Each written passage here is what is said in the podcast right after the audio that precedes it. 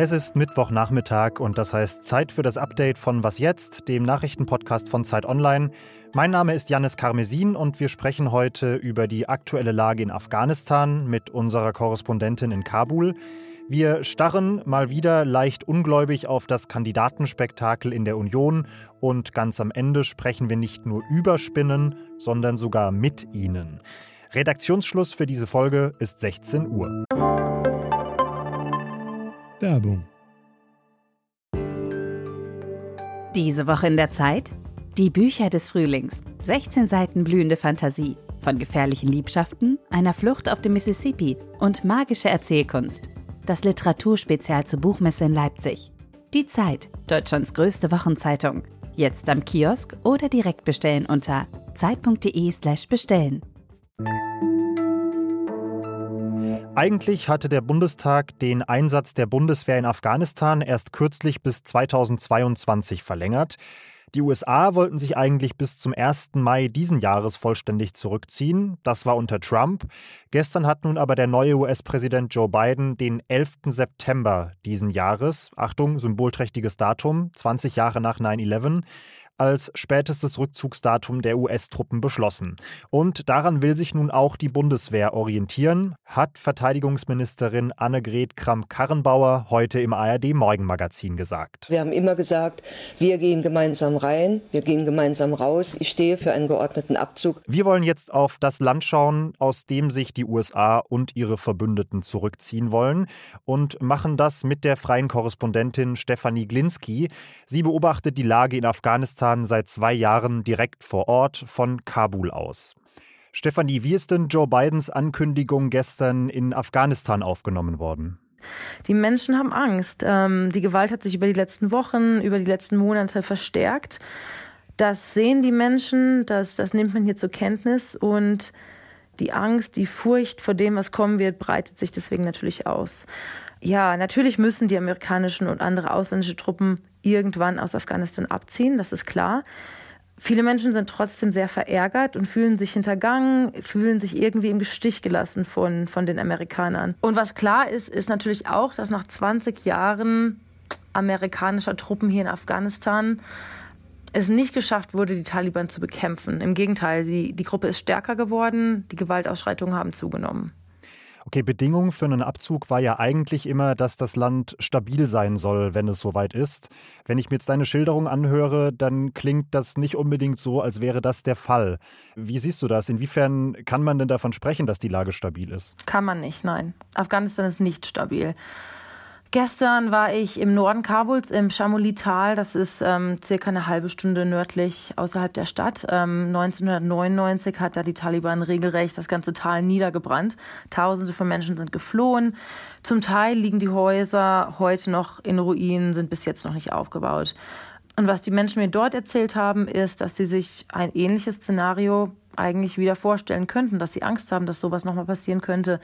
Die Taliban rekrutiert, infiltriert dort die Menschen. Ähm, die Hälfte des Landes ist umkämpft. Die Ausschreitungen finden jeden Tag statt. Menschen sterben hier jeden Tag. Und was ich ebenfalls sehe, ist ein ziemlich großer Exodus von Menschen. Also viele Leute gehen nach Pakistan, in die Türkei, nach Europa es gibt wenig Hoffnung und selbst Freunde, Menschen, die ich über die letzten Jahre kennengelernt habe und die immer gesagt haben, ja, sie wollen in Afghanistan bleiben, sie, sie wollen hier eine Zukunft schaffen, machen sich jetzt auf die Socken und, und gehen. Danke dir, Stefanie. Heute kam übrigens noch die Meldung, dass die Taliban den verspäteten Rückzug der USA nicht akzeptieren wollen. Sie bestehen auf den alten Termin unter Trump, den 1. Mai. Anderenfalls würden sich, das ist ein Zitat, die Probleme verschärfen und weiterhin sei kein Friedensprozess mit der afghanischen Regierung denkbar. Also wenn Armin Laschet und Markus Söder in den vergangenen Tagen in Interviews eine Sache versucht haben auszustrahlen, dann wohl das hier. So viel Einigkeit wie möglich zwischen CDU und CSU. Gutes Miteinander. Eine gemeinsame Entscheidung. Geschlossenheit. Gemeinsam machen. Sehr, sehr gut zusammenarbeiten. In der politischen Realität ist aber, so scheint es mir zumindest, von dieser Einigkeit relativ wenig zu spüren. So heftig Söder und Laschet ja auch, wie wir es gehört haben, beschwören mögen, eine einheitliche Lösung zu finden, so wenig scheinen sie dann doch von ihren eigenen Machtansprüchen abrücken zu wollen. Darüber spreche ich jetzt mit meinem Kollegen und unserem Unionsexperten Ferdinand Otto. Ferdinand, deckt sich denn mein Eindruck von außen mit deinem Insiderblick, nenne ich es jetzt mal, dass entgegen allem, was da in den letzten Tagen kommuniziert wurde, die Einigkeit innerhalb der Union momentan eher eine zweitrangige Rolle spielt? Ja, also von Einigkeit ist da wirklich überhaupt nichts mehr zu sehen. Die Situation ist ja folgende. Wenn Armin Laschet Kanzlerkandidat wird, dann weiß er spätestens seit gestern, dass er je nach Schätzung so 40 bis 70 Prozent der eigenen Bundestagsfraktion gegen sich hat, plus die Schwesterpartei in München. Und bei Söder ist es im Prinzip das Gleiche. Der müsste einen Wahlkampf führen gegen das gesamte Konrad-Adenauer-Haus, also gegen die mächtigen Vereinigungen der CDU, gegen Arbeitnehmervereinigungen, gegen die Mittelstandsunion und gegen Ministerpräsidenten, seine Ministerpräsidentenkollegen von der CDU, die sich alle für Laschet ausgesprochen haben. Also das ist wirklich eine ganz, ganz tiefe Spaltung, die da verläuft. Und ähm, das Interessante daran ist, dass diese Spaltung diesmal eine ganz andere ist als zum Beispiel das letzte Mal in der Flüchtlingsfrage, weil diesmal geht es eigentlich, oder wenn dann nur ganz verdeckt, um Inhalte. Und trotzdem ist die Union zerrissen, auch wenn es eigentlich jetzt keine, keine inhaltliche Trennfrage gibt. Mein Eindruck ist, wenn ich mir so das, das Medienecho anschaue, die Äußerungen aus anderen Parteien, aber auch so mal auf Basis von rein anekdotischer Evidenz in meinem persönlichen Umfeld, dann ist die Außenwirkung dieses Machtkampfes absolut vernichtend für die Union in diesen Tagen. Kann die Union in der Frage überhaupt noch gewinnen oder hat sie sich da schon ganz schön an die Wand gefahren?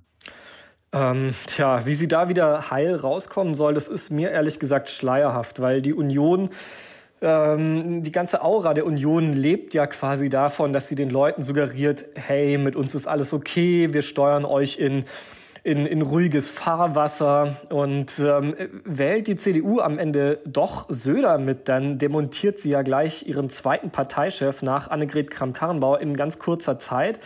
Bleibt sie bei Laschet, dann äh, muss sie sich ja auch fragen lassen, warum der so unbeliebt ist und warum sie sich gegen den beliebteren Kandidaten äh, entscheiden. Also da ist einfach ganz viel Unruhe in der Partei. Ich persönlich sehe da eigentlich nur einen Ausweg, nämlich einfach über Politik, über Pandemiepolitik. Also wenn das mit dem Impfen und Testen gut vorangeht, die Wirtschaft wieder anzieht, die Arbeitslosenzahlen sinken, dass es wirklich dazu kommt und dass das schon reicht, äh, finde ich, ist aber eine ziemlich gewagte Wette für die CDU. Vielen Dank, Ferdinand. Dankeschön. Was noch?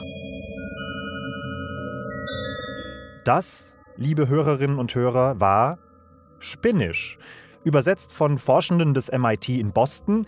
Die haben nämlich die Vibrationen von Spinnennetzen in Töne übersetzt. Und zwar, um besser zu verstehen, wie Spinnen über diese Vibrationen auf den Netzen mit ihrer Umgebung interagieren. Muss man sich ungefähr vorstellen wie bei einer Gitarre. Da schwingt und klingt der eine Faden eines Spinnennetzes eben anders als der andere, je nachdem wie lang er ist, je nachdem wo er liegt. Das nutzen Spinnen auch in ihrem Alltag, um sich durch ihr Netz zu navigieren. Heißt zum Beispiel, wenn oben rechts Beute hängen bleibt, dann vibriert das Netz auf eine gewisse Art und Weise und dann weiß die Spinne durch die Schwingungen direkt, wo das Essen auf sie wartet. Das mittelfristige Ziel dieses Forschungsprojekts ist es, die Sprache der Spinnen quasi zu entschlüsseln und dann in einem zweiten Schritt auch mit ihnen kommunizieren zu können. Und damit endet was jetzt für heute. Wir empfangen alles von Fanpost bis zu wütenden Brandreden unter wasjetzt.zeit.de und morgen früh freut sich meine Kollegin Rita Lauter, wenn Sie wieder reinhören. Ciao und bis bald. Manchmal kommt man sich wirklich vor wie so ein Society-Berichterstatter. Wer sagt was über wen, es wird gelästert.